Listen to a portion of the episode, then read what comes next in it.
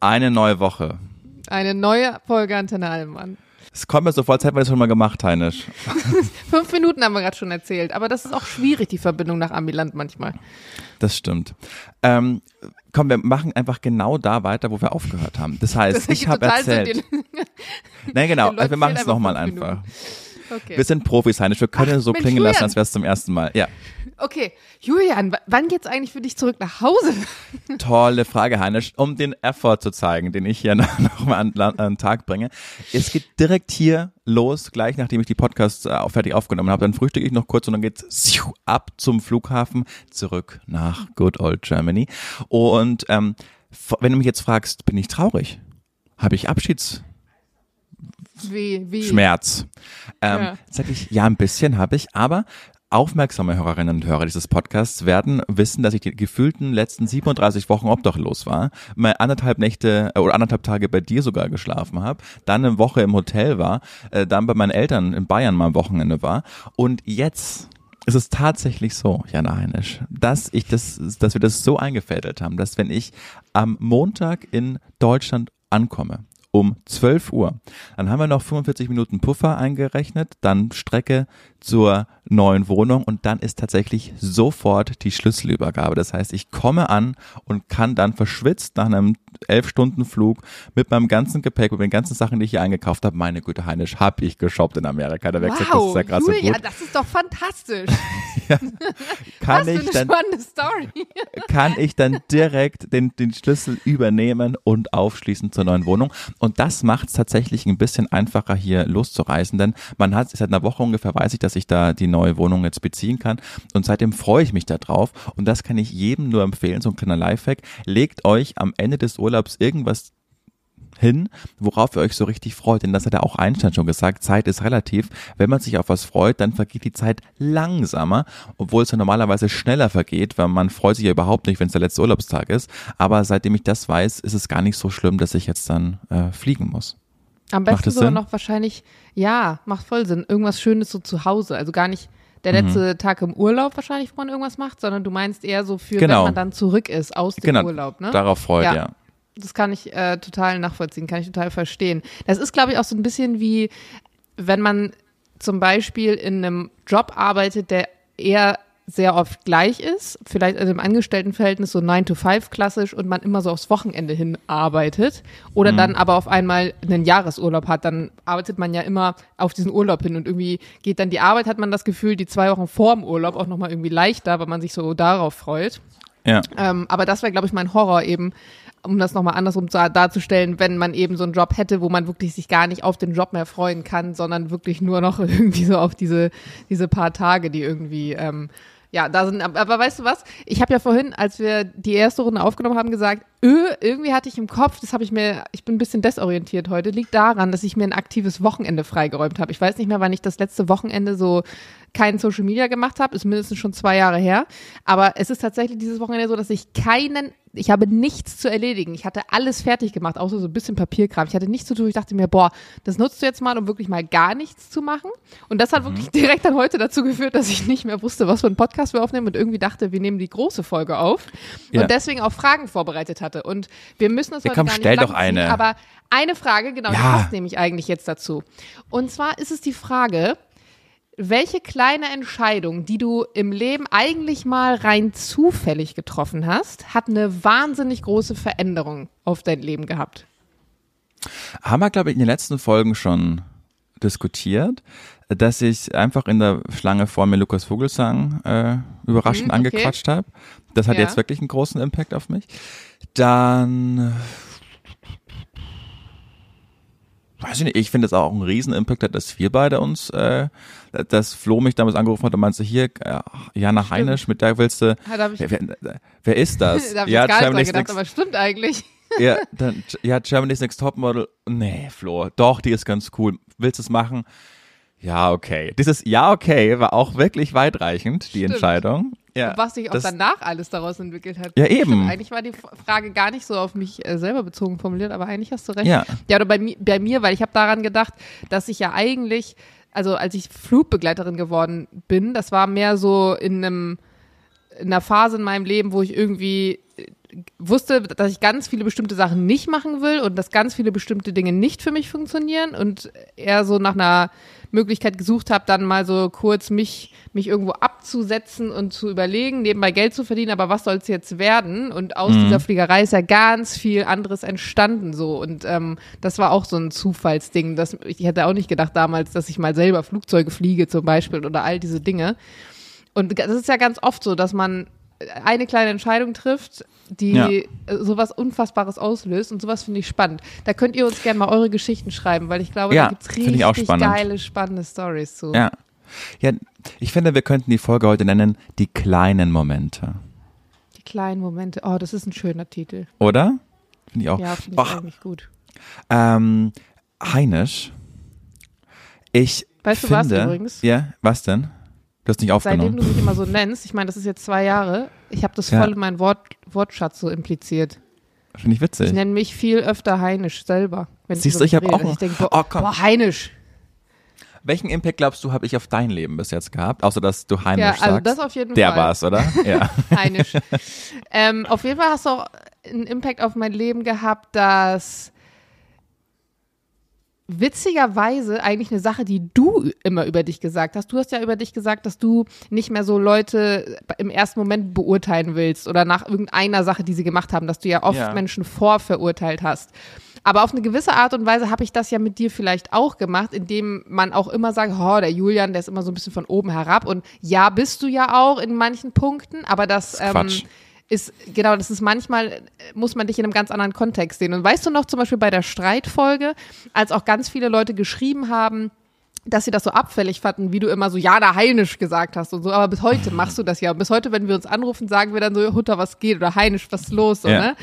Und ähm, das ist schon eine Sache, die jetzt so irgendwie normal geworden ist und das ist eigentlich äh, schön, also dass jemand dich nochmal von sich so überzeugt hat. Ich, ich kann das gar nicht gerade so in Worte fassen, aber ähm, hätte ich nicht jetzt mit dir so viel Zeit verbracht wahrscheinlich, hätte ich ganz viele Facetten an dir nicht, nicht kennengelernt und nicht erkannt und viele positive Werte, die du so hast. Das finde ich Und das schön. ist eigentlich eine schöne Sache, dass du mir gezeigt hast, hey, man kann immer einen Menschen nochmal auf einer ganz anderen Ebene kennenlernen. Ja. Und ganz oft ist es ja auch zum Beispiel so, dass es auch andersrum ist, wenn Freundschaften irgendwie mit der Zeit vielleicht nicht mehr existieren, dass man das Gefühl hat, ah, manchmal kommen auch Sachen manchmal in Freundschaften zustande, weil ich finde gerade im Erwachsenenleben, ich denke da gerade so drüber nach, weil ich, jetzt ist eine Freundin von mir weggezogen zum Beispiel und irgendwie finde ich es manchmal dann doch schwierig, wenn alle Freunde so sehr verteilt sind. Also bei mir ist es schon so, dass ich sehr viel verteilt meine Freunde habe und manchmal finde ich das schade, weil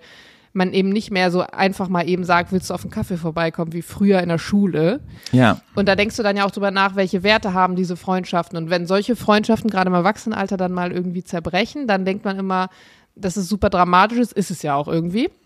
Aber auf der anderen Seite ist es halt auch so, dass man auch im Alter manchmal vielleicht dann sich so weiterentwickelt, dass manche Sachen auch nicht mehr zusammenpassen und ja, finde ich ich irgendwie finde- spannend.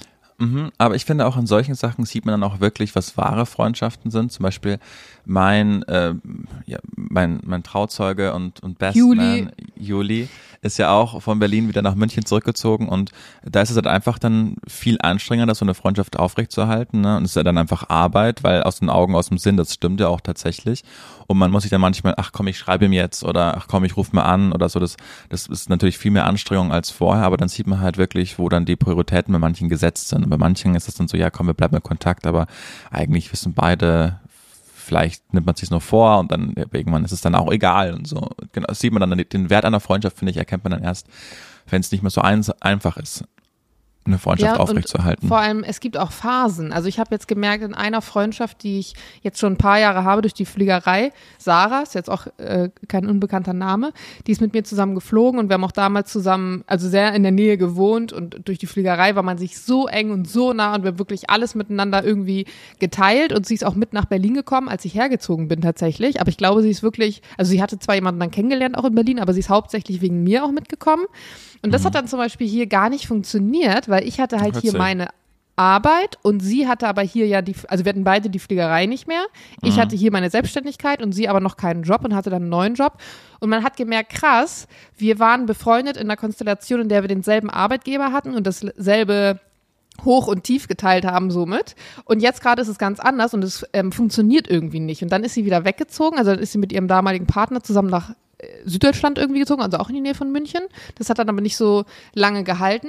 Und da hatten wir so Phasen, wo es ihr nicht gut ging, wo es mir nicht gut ging, wo wir fast, also wo ich heute sagen würde, boah, das wäre vielleicht fast in die Hose gegangen, dass man sich echt nicht oft gehört hat, dass man sich nicht mehr nahe stand, dass man irgendwie nicht mehr wusste, was geht im, also ich wusste zwar, was in ihrem Leben passiert, aber ich wusste nicht mehr, was sie bewegt und was ihre Emotionen sind. Also bei mir ist es immer, finde ich, Freundschaften sind dann tief, wenn du zwar nicht immer weißt, wo war der andere jetzt die Woche, aber wenn du weißt, was sind gerade die krassen Emotionen, mm. die irgendwie so beim anderen abgehen.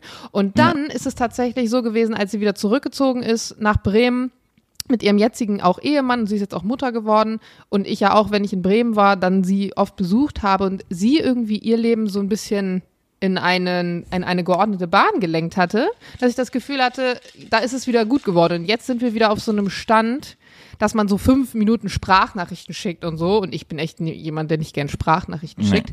Und das hat mir zum Beispiel auch gezeigt, und das hätte ich nie gedacht, als ich so Anfang 20 gewesen wäre, dass Freundschaften auch teilweise solche Hochs und Tief, aber dann über Monate haben können und dann das wieder sich über Jahre, also dass da richtig so eine, so eine Dynamik irgendwie mhm. drin ist. Und das ist eigentlich auch. Kurve ja wichtig zu wissen, ne? Weil manchmal dann, dann, dann hinter denkt man sich die ganze Zeit, boah, wie kann das sein? Und ist es jetzt deswegen weniger wert? Und ich finde, ja. es gibt auch kaum was Schlimmeres als Streit in Freundschaften. Findest du auch Streit in Freundschaften oder Streit in der Familie schlimmer? Oder nee, Partner, Familie, Freunde. Welcher Streit macht dir am meisten Bauchschmerzen?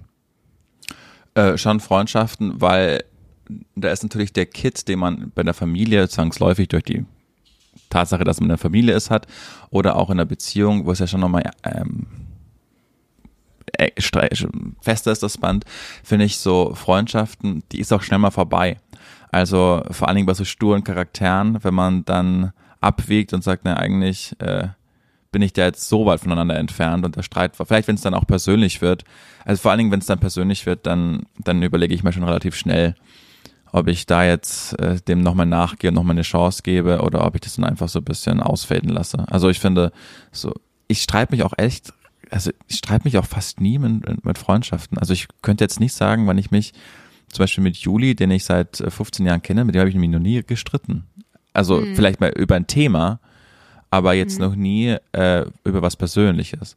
Währenddessen, wenn man ja in der Familie oder in der Partnerschaft, dann ist es ja schon mal eher dann auf einer anderen Ebene und dann dann ist es aber auch wichtig, dass man sowas auch anspricht, weil es dann auch wichtig ist für die weitere Beziehung, finde ich. So dass man, wenn es ein, wenn es schon mal zu einem Streit kommt aufgrund einer persönlichen Ebene, dann ist es schon mal gut, dass man das wirklich diskutiert und dann auch die Fähigkeit zur Reflexion besitzt, um das dann auch zu verändern, wenn es den anderen so stört.